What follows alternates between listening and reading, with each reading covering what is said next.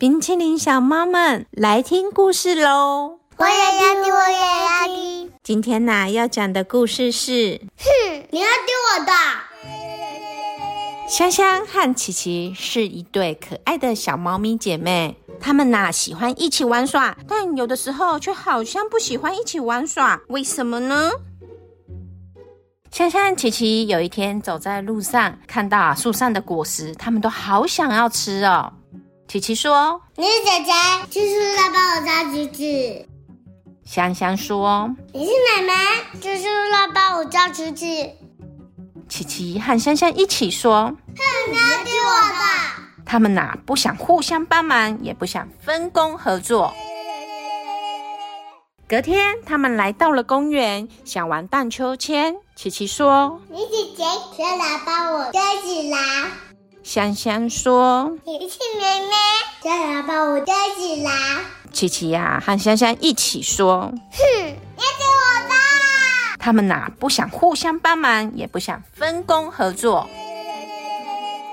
琪琪和香香这天呐、想要过河去朋友家玩。琪琪说我们可以找一些木头，做成一根木筏，然后划过去。：“香香说，我们可以找一些藤蔓，做一个大伞，然后走过去。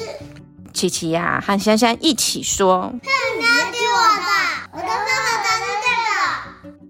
他们呐、不想互相帮忙，也不想分工合作。接着呢，琪琪呀、找了很多的木头，却没有办法把木头捡起来变成木筏。香香找了很多藤蔓，却没有办法呢把编好的藤蔓丢到河的对岸。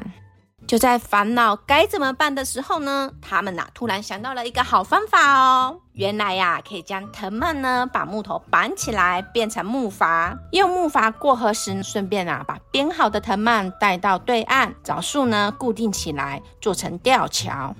人来活动合作这么棒，可以一起完成好多事。